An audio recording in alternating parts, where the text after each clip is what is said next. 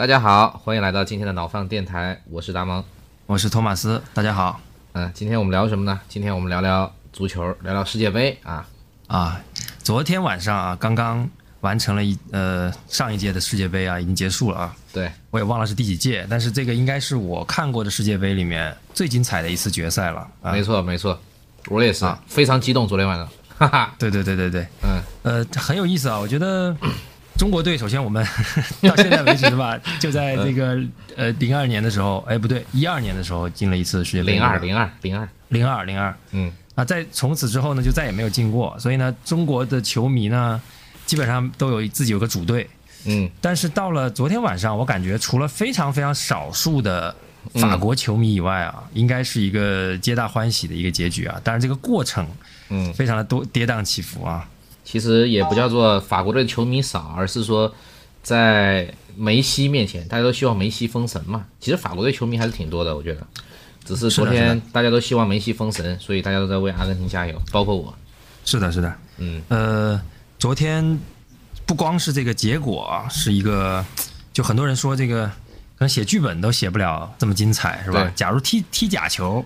嗯，都踢不成这个剧情，对吧？对对对。但是呢，就真的做到了。就是我们简单回顾一下吧，因为以防十年后被人听到这期播客啊，对吧？好啊，我我讲一下我看的感受啊，就是上来这个法国队完全不在状态，是吧？嗯。然后阿根廷在一串这个行云流水的这个配合和进攻之后呢，由这个迪玛利亚。嗯，对你你记不记得当时那个九八年的决赛？九八年是法国打巴西。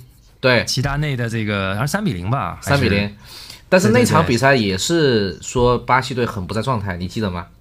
非常非常蹊跷的，就是说好像最后说罗纳尔多在酒店被人下了毒，什么食物中毒了之类的。哎，后面有很多故事，很多故事。但是就是呃，整个系列赛巴西很猛，突然到决赛哑火。然后昨天晚上那场，我有隐隐有那么个感觉啊，上半场。但是后来下半场证明我是错的。对，上半场直接就二比零，然后迪玛利亚特别猛，是吧？对对对，猛到猛到后面提前下来了，因为 体体能这个岁数那么大，体能真的跟不上了。对，然后呢，就很多人就在上上半场二比零的时候，就在我其实，在群里聊就已经在说了，说哎呀，这个其实呢挺危险的，因为我看那场的那个好像解说是苏东吧，他也说了，这个二比零啊就是温柔陷阱，很可能啊就是七十分钟进一个，八十分钟进一个。阿根廷就心态就崩了，结果果不其然，七十八分钟是一个点球，对吧？对。然后八十一分钟吧，姆巴佩进了一个非常凌空，就是他完全个人能力，就是球星出来拯救球队的那种状态，对吧？嗯。但是我们作为希望看这个梅西圆梦的一波这个球迷啊，或者说这也是给自己的一个青春的一个句号，一个完美的一个句号，嗯，一下心又揪起来了，哎呀。觉得坏了。上半场我在幻想那个梅西捧杯是用什么造型，然后姆巴佩那两个球进完了以后，我在幻想梅西这个什么青春总是有遗憾的呀，就是那些 那些那些贺炜的那些词儿，我就开始哎呀，这个都气势上歌了，都准备放歌了，要放啊啊！Don't cry for me, Argentina。所以当时那个那个那个士士气上，确实阿根廷就完全扛不住了。还好，对，直接被打懵了。嗯，对，最后一个球，我记得二比二的时候，好像有一个单刀被加时赛的最后，OK，法国有个必进球。嗯，但九十分钟最后好像也是被压着打的，就是很危险。那个时候阿根廷完全就是状态完全逆反了，慌了嘛？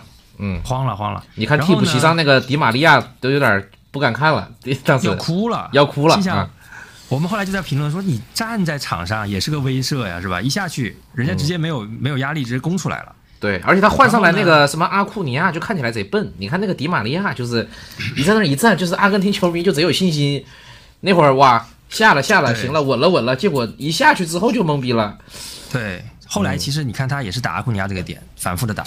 对，嗯，然后到了，没想到到加时赛，一般的加时赛啊，就我我还是看过一些这个决赛啊，包括那种要点球决胜的这种局啊，基本上到了加时赛，大家都不进球了。嗯。没想到加时赛还给你搞了各进了一个球，非常的精彩。对对对，这个剧本跌宕起伏了七八次吧。嗯，对，就是就是你感觉，就我我我看到网上很多那个阿米啊，包括梅梅西的球迷就说，这个我都闭着眼睛，我内心的这个安慰自己的话都想好了。然后啊没想到 啊，梅西最后又进了一个球，把这个事情又，哦，应该是梅西先进了一个球，三比二，对吧？。对对，然后这个姆巴佩啊，确实是有非常成为巨星的潜力，是吧？嗯，再一次扳平了比分，用点球嘛，哈。对。所以昨天昨天那个比赛确实非常非常精彩，但是我想问一下你，你第一次看世界杯是哪一届？九四还是九八？九四我没有看过，我也没有那么老。啊啊，九八呢，我是看了，然后后面基本上每年都都看了。嗯但说实话啊，这个我其实最近很多年不看球了啊，哦实话实说。嗯，对我我看球的时候，可能主要还是在读高中到大学那段时间看的会比较多。那个时候我看英超看的多一些。哦，那个时候你据说还是什么一个当时的不知名小队儿的中国区球迷协会会长是吧？纽卡斯尔，那现在现在人家纽卡斯尔起来了啊。对我们当时也不是不知名小队，好吗？哦，好好好。还有阿兰希勒嘛是，嗯。对对对对，有阿兰希勒，基本上是英呃是我实际上是喜欢希勒，嗯。然后开始喜欢纽卡斯尔，是这样的一个、一个一个过程。然后纽卡斯尔在当时在我刚喜欢纽卡斯尔的时候，还是那种英冠参加欧冠的球队，啊，就是就是他最巅峰的时候是是是第二名嘛，就是嗯。在就是那次著名的半程领先曼联大概十二分，结果被曼联从哦，从下半程一直追追追到最后痛失冠军的那一年，那个时候是亚军。嗯。到呃到后来我开始主要看的那个时间点呢，基本上希勒已经在职业生涯末期了嘛，大概三十多岁了。但是纽卡斯尔基本上也能稳在前四的位置，嗯。参加欧冠，打一打国际米兰是吧？这个嗯。我们还是经常还是能能看的啊，欧冠是能看的。嗯。但是这个后面这些这些年呢，就越来越惨，到后面还降级了两次。嗯，我最早看球是呃，也是九八年世界杯那会儿，我对嗯一个球员的印象很深刻，就是迈克尔·欧文。哦当时英格兰打阿根廷啊，这个时候阿根廷是、嗯呃有点像背景板了，那个球你记得吗？那个欧文一条龙在这个前场，然后打了个半高球。那次之后我就回去开始看英英超嘛，然后当时我就喜欢利物浦啊，因为欧文在利物浦嘛，然后看英超，然后那个时候看那个曼联当时的那个黄那个叫什么哪哪一届来的，反正叫黄金一代吧，就是有什么内维尔啊、斯科尔斯啊，啊那个时候啊对贝克汉姆啊，那个时候。对对对啊。对，然后短暂的有过 C 罗，啊、对，短暂的有过 C 罗，C 罗后来都是后来了，那、后来那、嗯。那个时候，然后再后来就是就是看巴萨嘛，嗯，OK，欧文去过纽卡斯尔，你知道吗？是后晚晚期吗？中晚期吗？中晚期从皇马回来之后，哦哦哦，啊、当然我们跟这个我们纽纽迷跟这个欧文迷应该是不太能聊得来，因为最后两大家比较翻脸吧，应该说。哦，说起来，对。其实那个时候你是怎么当成那个纽卡斯尔中国球迷会的这个这个什么会长？自己你是会你是会哦，你自己给自己封了个会长。哦，是这样的，啊、我我喜欢纽卡斯尔的时候呢，基本上那个比较早吧，零三零三零二年吧，零三零四年吧，应该是。啊。呃，在中文的世界里面，基本上我是找不到太多纽卡斯尔的资讯的。虽然我们是前四、前四啊，但你知道那个时候其实比较火的球队嘛，还是曼联、阿森纳、利物浦，在在英超主要是这个，然后还有甚至是利兹后面被淘汰，呃，被被被降级了。但降级之前呢，利兹联其实有有过一年，两千年吧还是哪年踢得非常好嘛，嗯。所以他其实是有球迷基础，所以在国内有一些中文的论坛，那个时候论坛刚流行起来。嗯。但纽卡斯尔是没有的，我只找到了一个香港纽卡球迷会，是繁体中文的，啊。所以后面我就想，那既然没有，呃，我就建一个，嗯。正好大学闲的没事儿嘛，所以就建了一个纽卡斯尔中国球迷会的，论坛最开始是论坛，嗯。到后来呢，其实我就发现，哎，其实中国是有很多纽卡斯尔球迷的。哦。啊，因为不管是希勒还是纽卡斯尔，那嗯。总归你只要看，你英超那个时候应该是最早在中国，意甲最早，后面就是英超在中国转呃转播嘛，啊。其实每个队多多少少都有一些球迷，只不过在那个时代呢，小众的人群还没有什么很好的这个沟通渠道，啊。大家找不到彼此。所以呢，当后面我这个建好之后，当然这个搜索引擎会收录嘛，嗯。然后我也会去各个这个那种综合类的论坛做广告。啊，做完之后，哦。哎，就很多人就过来注册，注册之后都是带着哭腔到我那儿注册，说终于找到组织了。找，找到组织了，哎呀，我们这个，嗯。然后我们那些，你看他们签名都很好玩，全都是嗯。割割开我的血管，我的血是黑色和白色的，因为我们纽卡斯尔的那个球衣，传统球衣就是黑白条了嘛，黑白竖条了嘛。嗯啊，所以所以就是呃，在我们我们网站最高的时候，我们最火的时候，大概有五万的注册用户。哦，还是这个还是挺多的嘛。对对对，而且我们后面开始建了这个新闻站，因为那个时候中文资讯很少嘛，我们都是去那个什么 BBC 呃 BBC，然后什么太阳报啊一些一些那个英国的那种媒体，卫报包括有对，包括纽卡斯尔在英国，他们也有一些那种球迷的网站啊，包括一些体育类的媒体。当时我们还我有一个那个体坛周报的记者，也是纽卡斯尔球迷，当时哦，对，他就成为了我们的这个很重要的一个撰稿人，所以我们可以拿到，我们基本上那个时候英超踢完可能十二点一点，啊，两点半，我们的网站就会有非常一篇非常专业的中文战报上线。嗯，这个很不错啊。当时你对，所以我们当时可以，嗯，我们可以非常自豪的说，我们是全华语圈最专业的纽卡斯尔哎，球迷会。那你们当时登上什么大雅之堂没？比方说被纽卡斯尔总部意识到来自遥远的东方还有这么一个专业的论坛，邀请你们去看一下呀，给你们寄点什么阿兰希勒签名球衣之类的。就一直没联系上组织，这个很遗憾。哦哦，直到我们后来关闭，因为实在后面越来越忙了，也呃嗯，然后说实话，纽卡斯尔成绩也越来越差了嘛。对这个你必须得承认，这个作为球迷，尤其是一个这么遥远的国度的一个，实际上没有什么祖传因素啊，比如说啊你不是那儿人，对吧？纽瓦塞尔其实在英国东北嘛，你也不是东北人，是吧？啊，所以呢，这个嗯坦白讲，这后面确实没有没有没有精力去管了。当然，我们其实还有很多的呃纽迷是坚持到现在，一每一场都看，穿着球衣都有。嗯还有一个因素就是我们这个网站后来也没落了，嗯就是贴吧的诞生。哦啊，贴吧是一个非常好的这个组织形式，它可以把很多非常小众的人聚集到一起，对而且呢，它在百度搜索上有着最高的权重。对所以对就直接把我们干掉了啊！对所以后来那个呃，更多的人就直接上贴吧还更方便，还不用注册是吧？我们那个嗯论坛有的时候还被各种什么黑客组织那种小软件还要攻破一下，发各种各样的赌博信息啊什么的。哦，就后面疏于管理的时候，其实有挺那个的，后面我们就把它关掉了嗯，啊。哎这个哇挺嗯，我还有一个问题啊，就是呃，当强队的球迷是很幸福的，对不对？嗯嗯，那你当这个纽卡斯尔队的球迷，你当时就是因为阿兰希勒喜欢上纽卡斯尔的吗？你是怎么选择要去义无反顾的当一个就是纽卡斯尔的球迷呢？当纽卡斯尔球迷也没有当阿森纳球迷那么幸福嘛，对不对？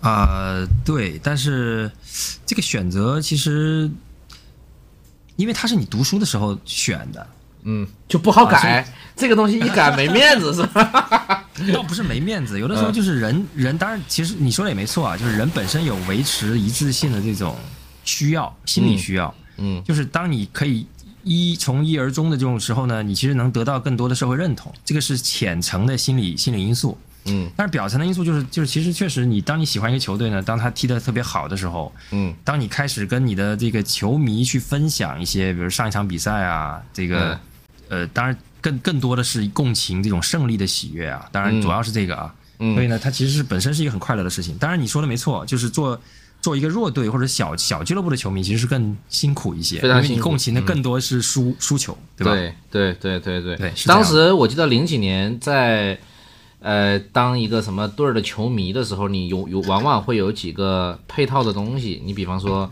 呃，我当球迷，我真认认真真每一场必看球的那个时期也是初高中哈。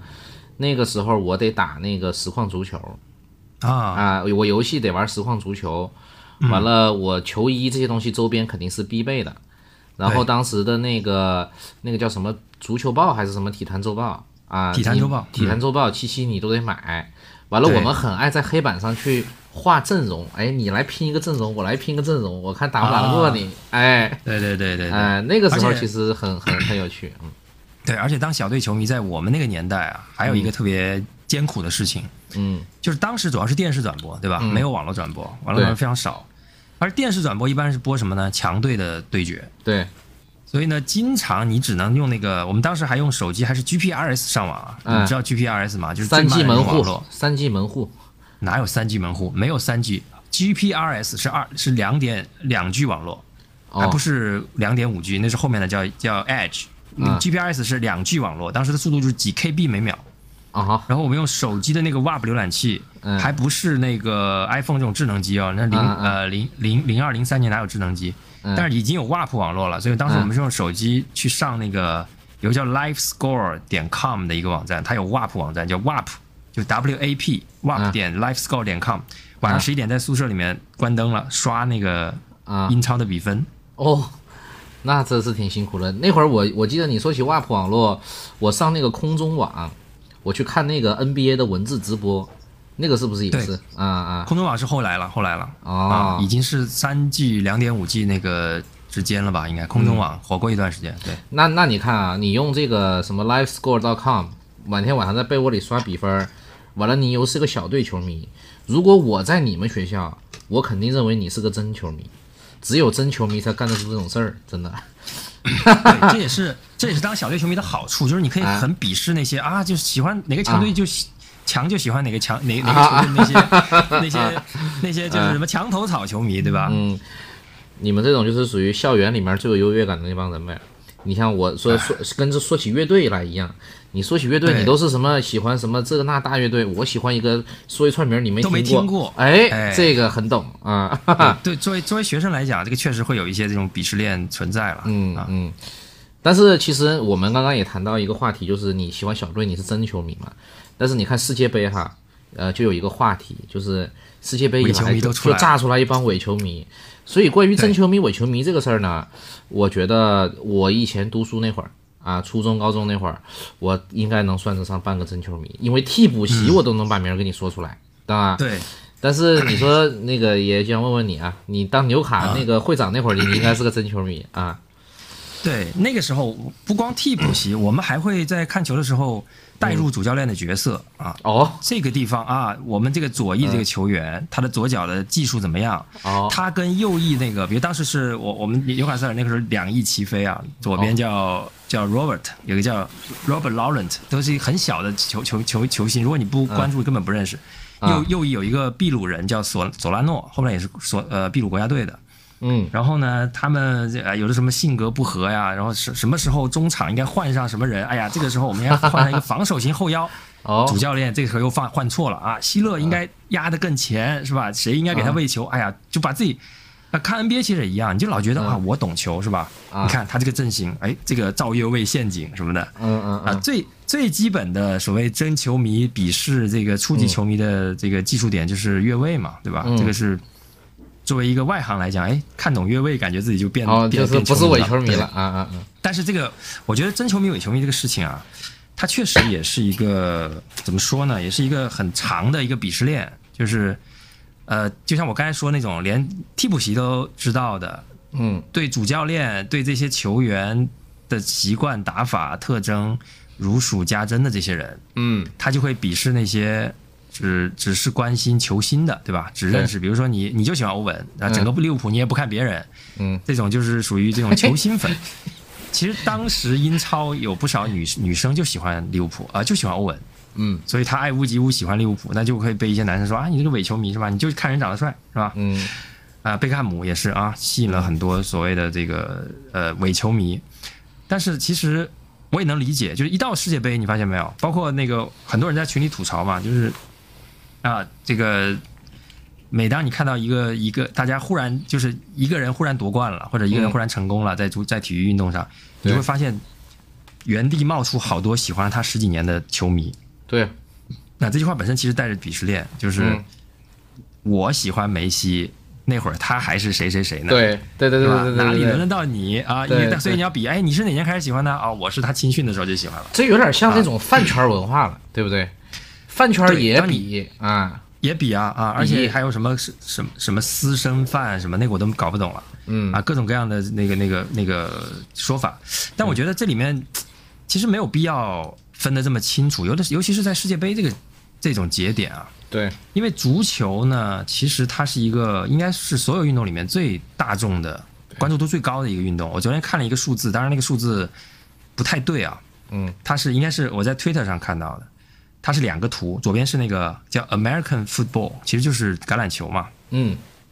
它的观众人数是一百个 million，一百零八 million 吧，还是什么？然后右一个多亿，边是足球啊，soccer，、就是就是足球，然后写着是四十个 billion，四个 billion，哎啊，四个 billion，对，嗯。就四十亿。当然，对四十亿，我觉得这个数字有点水分啊，一定是把所有的伪球迷都加进去了。对，而且还可能还加进了那个前段时间越南有个小哥在那儿打实况足球，你看到那个新闻没？他把那个那个转播线给黑进去了，然后他自己在那玩实况足球，还有六万越南观众认为那是直播。现在游戏做的很真了，嗯，对，我觉得这个就代表，呃，当然数字我们不去商榷啊，它也不重要，四十亿还是二十亿，对吧？但是足球绝对是一个在全球流行范围最广的一种运动，它远远超过其他任何其他的运动，什么乒乓球、跳水、篮球，嗯，呃，橄榄球都没有办法比，是吧？嗯，那在这种运动之下呢，其实全民在世界杯期间，他只是找一个娱乐节目，嗯，就对于大部分的普通人来说，啊、他可能就是甚至一些女生，她从平时从来不看球，嗯但是一到世界杯期间，哎，我就陪男朋友男朋友一起看个球，对吧？嗯我可能看不懂越位，或者我就刚刚明白什么是越位，我也我也认不全这些这些这些球员，但我就觉得哎很好玩啊，我看得懂那个球滚到球那个 球门里面，对吧？大家在拥抱欢呼，我我只要能够共情就好了。这里其实就是我觉得就是共情的力量吧，对，这是这个这个足球的快乐，它也不一定是你非得看得懂那些技战术，你看那个氛围。你像昨天我跟我女朋友还有我朋友在我们家看球，有两位女生，但完全就是应该说不懂球吧，但是比我还紧张。到最后，她就完全共情到那个氛围里面去了，那人家也会享受这个过程。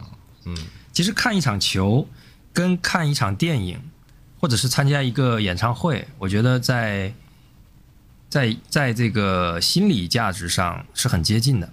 就是我不需要懂，我也不需要真的是球迷，我也不需要真的从梅西打小我就看着他长大，对吧？嗯我只要带入，把自己带入到一个阿根廷球迷的的角色里面去，我就可以在这个过程中收获很大的愉悦感，甚至是成成就感。嗯共情实际上是人类社会的一个得以维系的一个基础，就是人类这种动物区别于其他动物的很大的一个原因，就是人类可以产生这种集体的想象，这种集体的相信的这种这种力量。很多事情都是基于这种这种力量实现的，就是比如说我们说的那个夸张一点，比如美元，现代的金融体系完全是建立在在相信的基础上，因为它没有任何标的啊。过去我们是叫金本位的时候，你给我一你给我交易的时候，我拿的是实物实物交易，黄金啊。嗯现在你给的是纸啊，为什么我们相信这张纸的价值？是因为你相信了这个纸背后想象的那个那个故事。美元代表了美国的一个强权，是吧？所以美国一直在维护美元的这种霸权啊，我们一直在维护它，其实维护的就是这个共情。那对于一个普通人来讲呢，其实大部分人一辈子你很难有机会去到这个聚光灯的中心，对吧？你想，全球有多少个这个足球运动员？那也只有只有一个梅西，对吧？嗯但是呢，我们通过看球，我们选择一边选边站，然后看着他最后像神迹一样的去完成了一个不可能的事情，嗯对吧？在这个过程中呢，我们其实作为一个普通人，你是可以获得不亚于他的快乐的。对，而这个过程其实你也没有太多的成本，你也没有伤害任何人，有成本。所。以我觉得我告诉你，作为一个中国球迷，绝对有成本，对不对？我首先得选一个外国人组队，他可能是金头发、蓝眼睛，我还得先去说服自己说，行，我这次站阿根廷，完了我再去共这个情。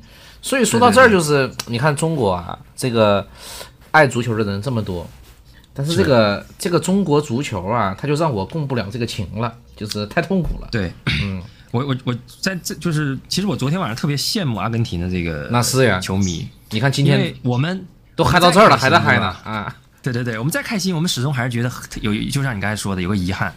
而他们呢，就可以真的是完全获得极大的那种这种脑放的快乐，你知道吗？就是你你想象一下自己完全带入到这个快乐里面。你想象一下，如果说阿根廷这个时候国国内有什么内部的几个什么党党派的之间的纷争，大家可能还稍微有一点点民不聊生，对不对？完了就是内忧外患，突然之间阿根廷夺冠了，你说这个解决了多少问题？你说没错，阿根廷现在就是非常惨，阿根廷整个经济面临崩溃，年轻人也没有什么机会。他们的央行利率好像到百分之六十了，你可以想象一下他们的经济有多糟糕。哦，但是昨天我看布宜爱丽丝的街头，网上有视频，哇，哇那就是狂欢。啊，就很害怕你，知道对，就是我都甚至有有有一种担心，怕他们发生什么踩踏事故啊什么的。那么大一条街全是人，看见没？嗯，是，我觉得从从这个角度，我还是挺羡慕他们的。我甚至羡慕，因为因为其实除了足球，你很少能找到类似其他的这种全民共情的这种运动的感觉。对我觉得可能如果你一定要说的话，中国撸啊撸是不是拿过世界冠军？Dota Two 也拿过、对啊吧？，是是是那个感觉有点类似，就整个楼的年轻人啊，啊，对对对对对欢呼，然后非常激动，世界冠军哦，中国队拿了。对，这种感觉，当然我们可能，我我我可能就没没办法完全共情，因为嗯确实不看那个电子竞技啊。啊，但是啊，你看，说回中国足球，我对们就为为什么会这样？你觉得？其实你要说这个问题，咱们还得再往下延展一个问题，就是这个中国足球是不是一直都这么臭，还是中国足球也是有过高光时刻的？我记得哈，呃以前我以前看过一个什么叫李惠堂的，据说是一个跟贝利齐名的球王，三几年的时候好像是什么挤上一艘挤上了一艘破船，完了几天没吃饭，远渡大洋彼岸，那会儿为了踢一个什么国际比赛，完了还拿了个什么奖，那个时候就是广东球星。什么李惠堂，那个有点带神话属性的了，就是啊，吹了一个这么个人出来，然后再往好像有后，点印象。对，再往后你看七几年，七几年八几年，你知道吗？昨天阿根廷夺冠，但是全世界有一支有一个国家队对阿根廷保持着全胜战绩，这个队就是中国队，因为中国队 只在一九七几年的时候跟阿根廷交过一次手，一比零赢了。赢过是吗？赢过哦啊。那个时候对啊，七几年、八几年那个时候还是还是能为之抗衡一下子的。完了，再到再到九几年哈，那个时候我的印象中，因为我在成都嘛，那个时候甲 A 比较火，当时四川全兴队啊还是比较厉害的。对对对，哎，九几年我也看过一段时间甲 A，我觉得那个时候还整个整个甲级联赛应该还是踢的，就是职业化刚开始，还是蛮不错的，对吧？蛮不错的，而且气氛也好有一。个嗯，一个名字特别长的队，我就记住它叫济南泰山将军队，记得吗？哦，是吗？济南泰山将军都是后来的吧？那会儿我跟你讲，最早的时候是什么呢？北京国安、上海申花、大连实德，嗯，不叫大连实德，叫大连万达。大连万达连，是后面，大连万哦？哦哦。原来叫大连万达，后来被实德那个可能赞助了吧，改名叫大连实德的。对。哦哦，就是那会儿我感觉大家就是看甲 A 的热情也很高，然后也没有什么假球，也没听过什么叫假球，反正就是就看球就是就是热情很高。完了那个时候再到后来就是衔接上了中国进世界杯嘛，那个时候我们觉得一切只是刚刚开始，结果没想到那儿就已经是巅峰了，就对，哎，所以说没什么对中国足球其实印象就是辉煌的时候我没看过，然后看着见证的都是一些就是越来越拉胯，所以这个中国足球啊，你说真的要是说为什么臭呢？最开始我们说人种，对不对？你说到人种，你看看隔壁人家，嗯，足球小将国国家那多对吧？那你说除了这，次，嗯，应该说这次世界杯，我觉得东亚可能也是因为我们在主算主场来作战啊，嗯，十六强应该是有四支亚洲球队是吧？日韩、沙特、韩国，还有那个澳大利亚。澳大利亚也算亚足联的，嗯，啊，四支嘛，对不对？对对对，嗯。就是应该是历史上亚洲跟非洲进这个加起来进世界杯最多的呃十六强最多的一次，当然进了八强全、全部完蛋了啊。对，但是、嗯。但是我看了好几场这个这个亚洲球队的比赛，包括日本的、沙特的，对，沙特的我们是一起看的嘛，那个打阿根廷阿根廷嘛，嗯，阿根廷是第一唯一输掉的是沙特啊，对，踢得非常好，就是嗯不说别的，就是那些你看他的技战术的执行啊，是吧？身体的对抗啊，嗯明显不落下风。当然，整个你要说这个整体的这个实力，肯定还是比不过欧洲、拉美的一些传统强队，但是明显在看到每一次人家都在进步，嗯，所以我觉得身体素质肯定不是一个，就是比如说亚洲人就踢不了球，绝对不是这样子的。你看那个苏炳苏炳添，百米都已经跑进多少秒了，对不对？嗯，就代表这个其实人种之间在身体上的差距其实是越来越小了，他在他在被不断的被拉近。呃，现在在呃日本、韩国的很多球员其实就在都在这个欧洲的顶级联联赛踢球嘛。对，啊，过去其实中国也有很多在在这个欧洲踢球的一流球员，都都都在欧洲呃哎留过洋的啊。说到这儿，儿，孙继海在纽卡斯尔踢过吗？没有，孙继海在曼城，啊，曼城和水晶宫是吧？我记得水晶宫是那个范志毅？水晶宫是范志毅，然后孙继海在曼城是打是踢主力的，右边后卫踢踢主力，而且还还这个进了不少球呢。就整个啊是、对对对我我我觉得孙继海算是中国出海混的最好的对，球员之一了吧？啊，应该单防 C 罗嘛。嗯对，嗯，杨晨在这个德甲，德甲也不错，也是也是进了很多钱，好像是本队的射手王。对，德甲也有两个，除了杨晨，还有那个谁，那个邵佳一。嗯，对，中国足球职业化搞到现在，就是就是这么，就是我们就像你说的，我们都以为那个时候应该是一个开始，但是它却变成了一个、一个结果。嗯啊，一个巅峰，或者说就是就是急转直下吧。后面的足球的这个丑闻啊，嗯，各种各样的那种，包括这种球霸呀、这些这些，对让人感觉很不舒服的一些一些事情我们不是对我们不是专业的这个行业的人，但是我们就作为一个呃，也不叫做什么资深球迷，我们作为爱好者，我们的感觉是什么？我先分享我的哈，为什么中国足球这么臭？第一个，我的感觉是现在的足球人口越来越少，因为我记得我小时候就是娱乐活动就是踢球啊，你放了学就是踢球，对不对？对。我相信你小时候其实踢球的次数也不少，对不对？对但是你看现在的小朋友，真真正正在踢球的人其实是非常非常少的。我觉得这个可能是中国足球为什么这么多年越来越臭的一个原因。它呃基数人口就很小了。你说等一个十五六岁的孩子，你突然发现他跑得快，你把他拉去集训那么一年两年，让他踢一个职业赛，这个时候他的球感，他的各种东西，我觉得是跟从小踢球的人是不一样的。我觉得这是一个最大的原因。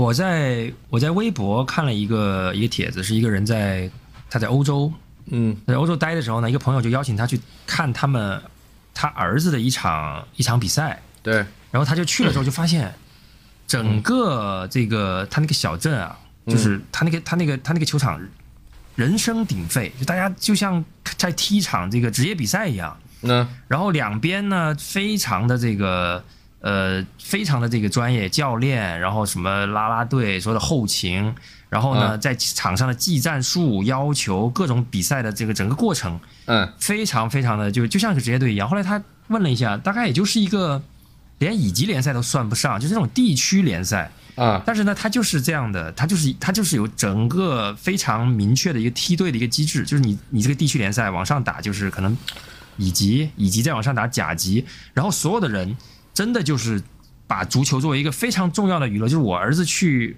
这个我们在我儿子在高中踢踢校队那感觉，就就哦非常荣耀啊，全家老小一起去看，为他加油，然后这听起来就像是一种生活方式，对吧？他已经融入了一种生活方式了。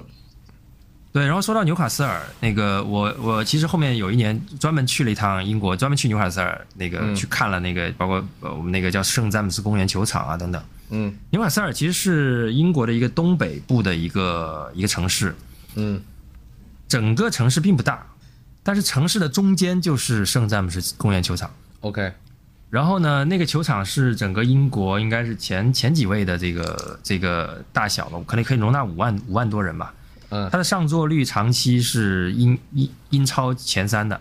嗯那个城市一共才好像四十万人，嗯然后那个球场五万人，嗯然后每一次主场作战就坐满，你想想看，就是差不多五分六分之一的人就去里面看了，嗯。剩下的人可能就在酒吧里看直播，就是这么一个氛围，就等于说它它是一个足球是一个全民运动，有点像我们当年打乒乓球，你看很多人其实小时候都打乒乓球，嗯。然后省队啊什么市队就过来选人，然后层层选拔，专业的训练，最后中国的乒乓球现在就是全球最好的。对，啊。嗯。那足球呢，我觉得也是一样，就你说的足球人口这个这个其实很对的，就是中国人口很多，嗯但是中国的足球人口很少，这是我觉得是中国足球选不出来优秀的人的一个那原因之一吧。嗯那我觉得啊，就是说，我们先且把什么 踢足球耽误学习，踢足球 呃不能不能让你什么加分，这个放在一边来看。如果说我们的生活方式里面足球有很大的一个比重，我相信足球的这个人口，小朋友踢足球的人也会变多。我且不说这个加不加分儿吧，所以其实也还是一个生活方式的问题。本来足球，就我们看球，但是你说真的是我们要看到他们那种程度，每周固定有一个时间，就跟朝圣似的，就是你那个时候。就是我们要聚在一起来看主场的比赛。如果是客场，我们就去酒吧里面喝一杯，然后看直播。那如果是这种生活方式的话呢，我觉得足球人口也会变多。那除此以外呢？你觉得中国足球除了这个人足球人口不多哈，还有没有什么是有我们的特这个特色的这个把足球搞不好的一些原因？呃，第二个呢，就是因为我觉得任何一个国家要想把足球做好呢，一个就是足球人口嘛，就是整个国家要有这种氛围。对第二个实际上就是职业路径，就是你要给职业化想想一个很好的出路，嗯，才有所谓的人口。就比如说我踢球，我接下来应该怎么办，是吧？我我有没有足够的职业机会？我有没有足够的未来？对，但是呢，中国其实搞这个职业足球，我觉得这个想法是对的，对吧？嗯，你应该要搞职业足球，你不搞职业足球，你不不做不做这种超级联赛是吧？甲级联赛、甲 A 现在是什么？中超中超，啊、你你不搞这些，你更加没有办法让你的足球人口变多。但只是在这个过程中，我觉得在执行的时候，整个整个这个这个这个体制啊，嗯变味儿了。就是我刚才说的，是吧？呃，我看过一篇文章说，如果如果梅西出生在中国，会发生什么事？嗯他写的非常的怎么说呢？让你看了之后还是觉得挺难受的。就是嗯，你知道梅西其实是叫侏儒症嘛？对，他很小就展现了非常惊人的足球天赋，但是同时呢，很快就发现他有侏儒症。而且还挺内当时好像是向的性格，嗯，巴萨的青训出钱把他的病治好，是，对吧？嗯。然后呢，就让他最后才有今天的梅西，成为这个完就完成了封神嘛，完成了昨天那个经过昨天的那个捧杯之后，梅西完成了封神嘛，但是这个没有任何疑疑疑虑了。现在梅西就是去中呃世界足球历史上的前三，贝利、马拉多纳、梅西，对吧？这个大家已经没有任何争议了。嗯，那如果他出现在中国，在他这个查出侏儒症，呃，就就他他们里面写的很很那个啊，就比如说这个、这个孩子从小就特别展现了特别好的天赋，嗯。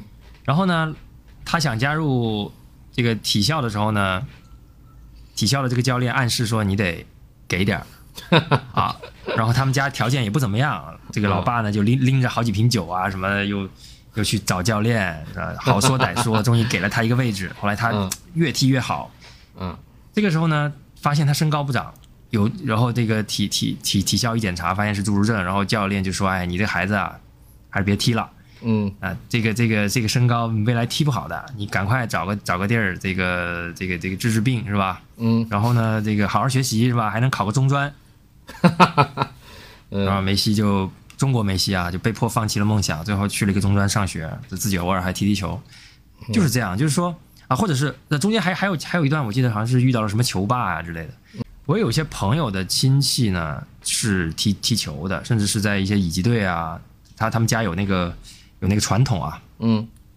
就跟我说了很多那种就很黑的事情，就是你听完之后，你觉得，嗯。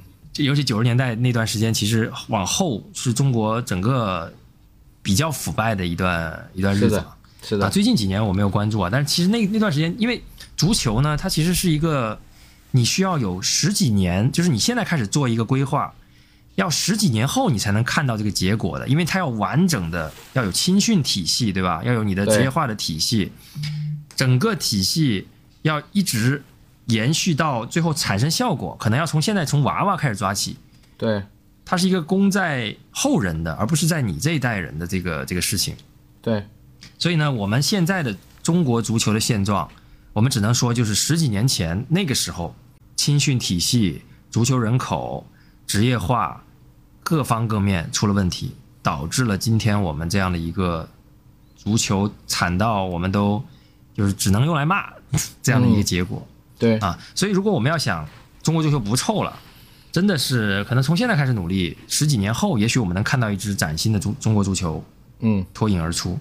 我觉得，呃，这件事情应该有人在在在考虑了吧？因为你你看，我这里面不光是一个足球人口的问题，它可能还有巨大的商业价值的问题，对吧？当然，嗯一个梅西或者说一个世界杯的冠军，他的这个关注度他带来的商业价值，中国作为世界第二大的经济体是要考虑一下的，好好规划。你看啊，本来 本来二零二二年卡塔尔世界杯，我们是可以非常享受一个很强的中国队的。你想想，二十年前，也就是二零零二年，中国队出现那会儿，中国有一帮小伙子，可能三四岁、四五岁、五六岁，就是被他爸。哎，就看着啊，爸爸是什么中国队冲进世界杯了、啊！他说你什么梦想？我就想当个足球运动员。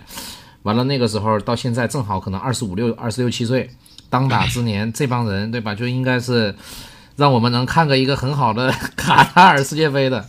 可惜零二年十强赛之前，就打十强赛打进这个，终于打进世界杯之后，大家都在畅想啊，啊我们这个今年进世界杯，下一届是吧？我们要怎么怎么样？再下一届要实现零的突破啊，各种畅想。结果你看现在、对，还不如当年呢。那那你说起来，那你那你看哈，就是你你小孩今年几岁？七岁八岁？啊，七岁，七岁。那比方说，如果说你小孩，你发现他跑又跑得快，对吧？这个、呃身手矫捷啊，骨骼惊奇，他突然有一天抱个足球跟你说：“爸爸，我想踢足球，你给我报个班儿，我要我要走这个，我要当那个谁谁谁，我要进深圳佳兆业啊！”你你 你是什么想法啊？实际上，首先这个他，我儿子现在就在上足球课哦，啊，每周六有有时候周日也会也会去，我们都有这个一个半小时，然后周三下午学校还有一节足球课，就我给他报了两个足球课。哦啊，当然他其实并没有展现任何在 足球方面的 啊 天赋啊，嗯，而且但是你是想让他学的，也嗯但是你是想让他学的也没有，我没有也其实也没有任何让他从事这个哦，这个领域的想法，对，嗯只是希望，只是我认为足球是一个比较综合的运动嘛，嗯可以希望他通过这种方式提高一下身体素质，其实也就是这么朴素的想法。但你如果说我儿子是一个足球天才，中国又有完善的职业体系的话，我当然会考虑让他去做这件事情。你觉得现在有完善的职业体系吗？我不了解，坦白说，但是从结果看，二十年前是没有的，嗯嗯嗯，现在我不知道。啊，我希望是有的，但是我觉得不乐观吧，因为从因为还是回到你刚才说的足球人口，起码我们到现在、此时此刻，我们没有看到一条明确的路径我问你个问题啊，指向啊，如果说一个小朋友他在七八岁的时候决定 all in 足球，他可能训练到十四五岁、十五六岁的时候，他已经出现雏形了，就是他到底能踢国内顶级联赛，还是要去留洋，还是能去更高的舞台，大概能看得出来了，对吧？但是如果说能进国国内顶级联赛，还是说要留洋，还是要进什么国家队这种，就是一小撮人，非常一小撮人，对不对？茫茫多的人，他就只能踢一些乙级联赛啊，或者当当什么这个体校的足球教练这种。对，你觉得踢乙级联赛和当学校的足球教练这件事情，如果这个事儿发生在你儿子身上，你作为一个家长，你能够接受吗？坦白的说，当然希望他过得更好了，是吧？你看，但是这就是对问，题。这就回到、嗯。回到我刚才说的那一点啊，就是如果说你整个社区的氛围嗯。是像欧洲那样，对吧？我是一个学校小呃中学的教练，我也我也其实是。呃 OK 的。充满荣充满荣誉感的一个状态啊，大家很尊敬你啊，这个是我们学校的教练，这个片区的教我的啊当年教我，现在在教新的队，就是那种有点那个安西教练那种感觉的话，对对对对对，那我觉得是完全没问题。它就是一个，这是我刚才说的整个职业化路径是要非常清晰的。嗯，但是呢，今天我觉得起码现在我看不到啊，我可能不了解。这是第一个问题。第二个问题是，当你在中国开始踢乙级联赛或者当片儿区足球教练，觉得这事儿不妥，我想转行。你知道这个转行的，你猜一下，你觉得就是如果说我突然就不想干了，我不想搞足球了，我想去到别的行业，你觉得这个事儿难吗？这个肯定很难的，这个这个可能不光是足球的问题，就所有的职业体育的从业者，对。如果你想离开职业体育，都没有特别好的路径。基本上过得好的，还都是那些在职业体育里面已经获得成功的人。对，他可以比如说去读个博士啊，嗯。去转行当一些球员转行当，比如说解说员是吧？这也是一条路。嗯，啊、然后这些都是跟这些都是相关职业，因为对相关职业，因为就是怎么说呢，就是呃，父母他总会考虑，如果说这事儿踢不成，我孩子该怎么办啊？是不是是就是一个就是一条路走到黑的事儿？其实我自己的感觉是这样，这个东西跟文化课有关，因为踢球的孩子大多是读的不是什么正规大学嘛，对他们读体校或者是说中初中、高中就高中都不读了啊。那如果说这个东西它可以让他双轨，就是你一边踢着你的球，但是一边呢你能读一个什么本科三本、二本之类的，对吧？啊，你能够保证你的文化课有这个基础，那你将来如果说想要转行的话，这条路就没给你堵死。你如果说是一个没怎么上文化课的一个全职职业运动员，这个事儿我就觉得挺难的。嗯这个有点像美国的这个 NBA 啊，他选秀很多是从大学里面选，对吧？对对对对对，没错没错。所以是这么一个这么一个事儿。那这个事情就交给这个国家体委的人去 去去去想吧。我觉得我我们我们只能这个有一个美好的期望，是吧？在我们有生之年能够看到，能够爽一把，是吧？对对，然后那你不敢说啊，对起码 让我们看到啊。那那那你再说一个话题哈，就是为什么足球它就这么的有魅力，能够吸引全世界所有的人成为第一运动？因为其实我有一段时间是不爱看足球的，相比于篮球，嗯，因为你这个足球你看半天也不进球，对不对？你的篮球每个回合多多快啊，多激烈啊！但是它这个足球，你觉得是怎么导致了它能够成为这个世界第一运动呢？呃，我觉得这里面一定有一些运气成分啊，让一种运动流行到今天这个程度。嗯但是如果从让我自己来说，为什么我觉得足球充满了魅力？嗯我觉得两点吧。第一点呢，就是它是一个球员最多的一项集集体运动了，对吧？十一个人。啊、你很少看到其他的运动是超过十一个人两边对垒的这样的一个一个一个状况。所以说，足球运动员对于团队合作的这个需求是远远大于其他任何运动的。嗯也就是说，我们只有在足球场上能看到最最夸张的、最多人的团队协作。所以在足球运动场上，其实往往球星很难左右一场比赛。但是，昨天晚上那场是我们看到非常精彩的一个，就像神迹一样的表演。但大部分时候呢，如果你只有一个球星，你你是无法带带领一个球队走到最后的。嗯而篮球呢，你看相对就人就少很多，五个人，对吧？嗯然后那那他整个对抗的这个这个激烈程度，或者说他他这个高潮迭起的程度，可能会比足球更高嗯啊，他的对抗性更，他他比如一场球一百多分，对吧？足球可能踢到最后，有的有的比赛零比零收场的都有，嗯。所以呃，我觉得第一点就是它展现了人类这种最强的协协作能力啊，因为嗯。十一个人能够听，能够心往一处去，然后把一个小球通过通通过脚来控制，还不是拿手啊，嗯。是人类不太灵活的一个器官，嗯。最后完成了这个通过可能十几次传接配合，对吧？你看巴萨，你应该看过很多那种非常精彩的那种配合，对全队从守门员开始。这个球门球发出来，经过二十八脚传递，最后完成了射门，嗯非常的这个展现这种团队协作的能力，这是第一点。呃，我觉得第二个让这个这个足足球吸引我的地方，就是足球的这种不确定性啊，就所谓足球是圆的嗯啊。其实昨天晚上的比赛也是 这个非常完美的诠释了，就像就像刚才我们说的，就像你你你我，比如咱俩现在我们俩编一个剧情，说明天这个比赛要踢了，咱俩编一下。编不出来昨天那个，嗯 原来你说那个，咱俩提前一天录是吧？假装说，哎，梅西夺冠了，我们就接着聊。那你说，如果我们录了，就完蛋了，因为这个梅西这个，没想到他夺冠的这个整个路程是如此的精彩，他有嗯无数次反转是吧？嗯，而且不到最后一秒钟，你想踢到七十八分钟，二比零领先，对，简直就大家都开始就垃圾时间了是吧？哎嗯，人家三分钟扳平，嗯。然后加时赛再给你扳平，然后各进一个球，就是完全充满了这种戏剧化。对，这种足球是圆的的这种意外的感觉啊，嗯。也是足球的这个一大魅力，就是这种不确定性。嗯。就是人类啊，人类其实是很追求确定性的嗯这种这种生物，这这是人的这个生物本能，就是我们追求确定性。那正是因为你追求确定性呢，你更加要在这种体育类的运动，它其实是一种模拟啊，所有的游戏都是对生活生存的模拟啊。过去的小朋友其实他在玩游戏的时候，其实模拟战争的，就是模拟在模拟狩猎、模拟战争。而我们的足球呢，其实就是和平年代几个国家之间的战争，你可以这么理解。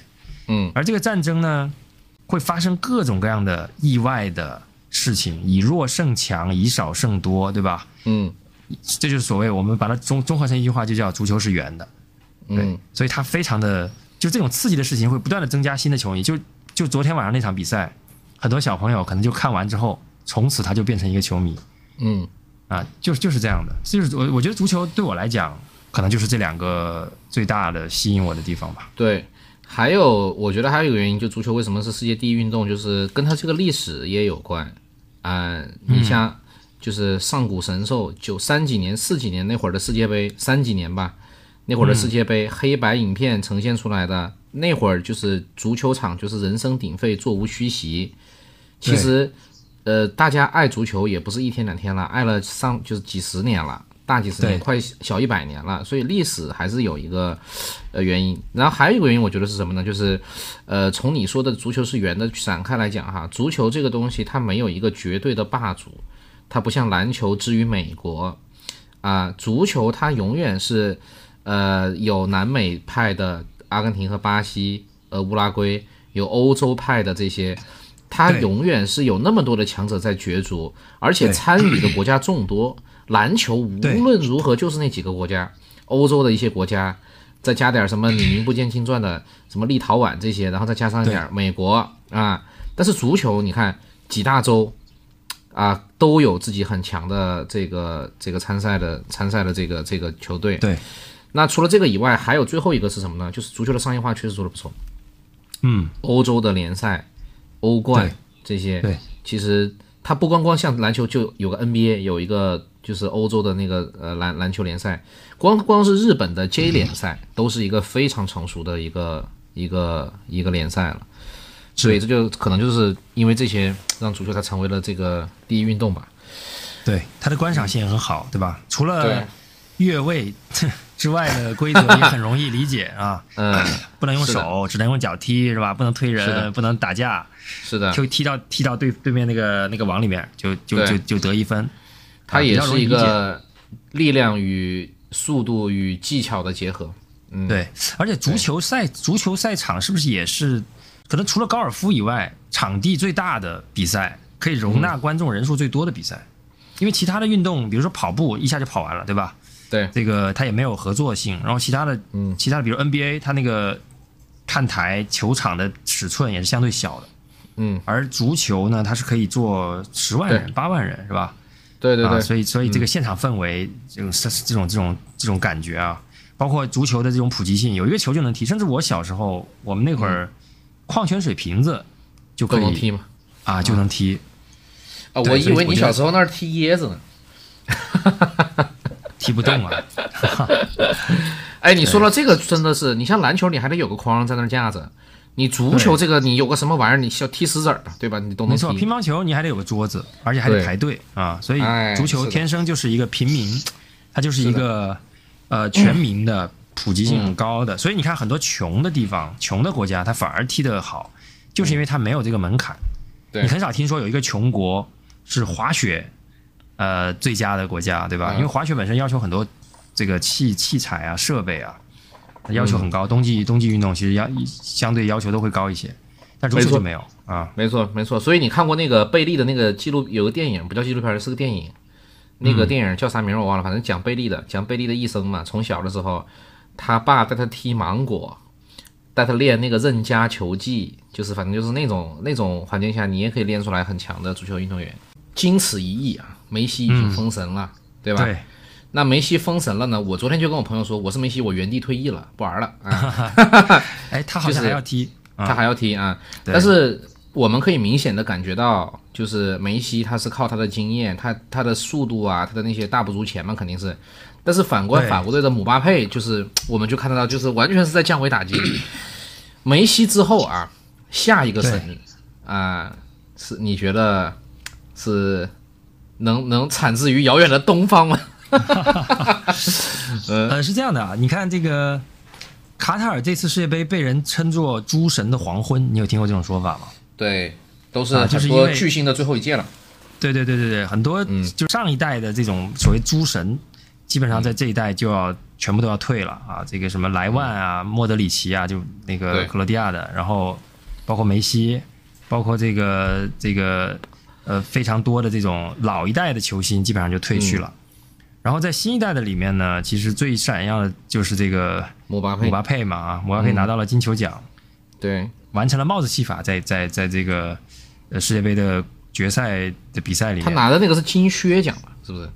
啊进球金靴奖嘛？对对对，对对，金球是梅西，梅西，对，但是呢，我我我觉得在这个时候呢，我们如果去去，比如说去期待说，哎，那下一个球王会是谁？我觉得我们还是不要期待这件事情了。我认为球王这种事情啊，就它不是平均分布的。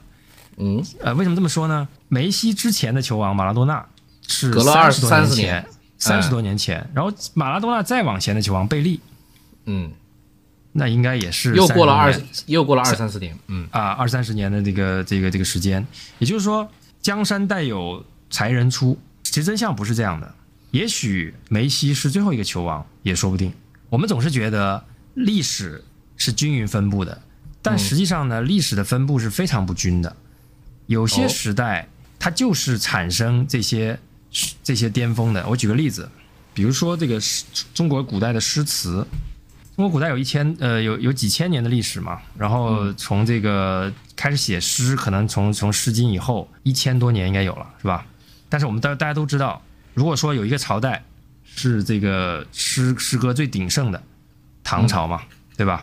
对，因为唐朝产生了李杜、李白和杜甫这两个公认的在诗词领域巅峰的人物。李白呢，其实我这么说吧，就整个唐朝可能有三四百年的时间，对，那李白实际上也就是在中间几十年的时间里，嗯在唐朝啊，我唐朝已经有非常已已经是一个诗歌鼎盛的时期，其实还有非常非常多优秀的诗人，但是李白和杜甫，他们其实就是在差不多公元七四零年，嗯，你是跟李杜同时期，对吧？你长到十七八岁的时候呢，李李白的诗篇现在广为传颂，啊，当时你可以看到“飞流直下三千尺，疑是银河落九天”这样的诗句，对吧？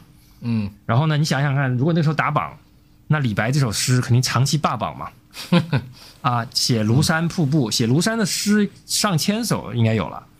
但是李白呢，这首你怎么排他都是前三，甚至就是就是最好的。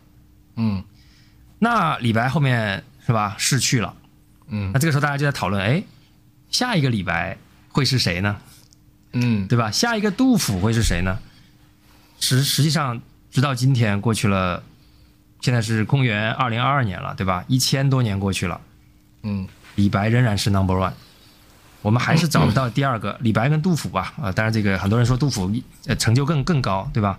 如果我们有个榜单，庐山诗词榜，就你就把它想象成，比如说球王榜，那这个榜单到现在可能还是李白排在最前面，对吧？嗯到现在写写七言绝句，可能还是杜甫是最好的。那如果你想象一下，你是你是出生在公元八百年的这个年轻人，这个时候李白已经，李白跟杜甫已经已经去世了。你想听一下时下的新诗，对不起，你能听到的还是比不过几十年前流行的李白嗯跟杜甫的诗，就有点像我们今天看 NBA 看了这么多年了，我们现在还是回头看乔丹才是神，对吧？嗯这个可能有一些新的球迷他不同意，但是我觉得历史在不断的证明这一点。他他这个世这个世界就是就是这么这么残酷啊！我就喜欢看庐山的诗，那我在公元八百年，我只能看李白、杜甫的诗。我在想，什么时候才会再听到这么齐就跟李白齐名的啊？什么时候才能看到像马拉多纳一样齐名的球星的时候？你要再过三百年，苏东坡出来写“不识庐山真面目，只缘身在此山中”。嗯啊，你才说哦，这首诗牛逼嗯啊！但这个已经是三百年后了。那请问这中间的三百年要经历多少？要经历多少代人？这些人呢，他没有机会跟李白、杜甫同时代。所以为什么我说昨天晚上，我其实我其实说坦坦白讲，我不是梅西的球迷嗯啊，但是我们作为一个八零后、九零后是吧？梅西的封神其实是对我们的青春的一个交代。对，就我们得以跟一个球王同时代，这是何其的有幸，何其的有幸！真的，没有这么多机会让你可以亲眼目睹一个球王登基。我们哪里有机会？一九八六年，我们还是个小朋友，甚至还没出生，你没有办法亲眼目睹马拉多纳封神，对吧？对更不用说贝利了，那个时候连电视转播可能都没有。对，但是我们有机会亲眼看到梅西捧起大力神杯、亲吻大力神杯、封神的那一刻，这就像我们现场看到李白打榜。你想象一下，今天哎，有个叫李白的诗人，今天又出了一首新诗，我们去读的那种感觉。嗯，往后一千年都没有没有诗歌爱好者有这样的所信去见证这一刻。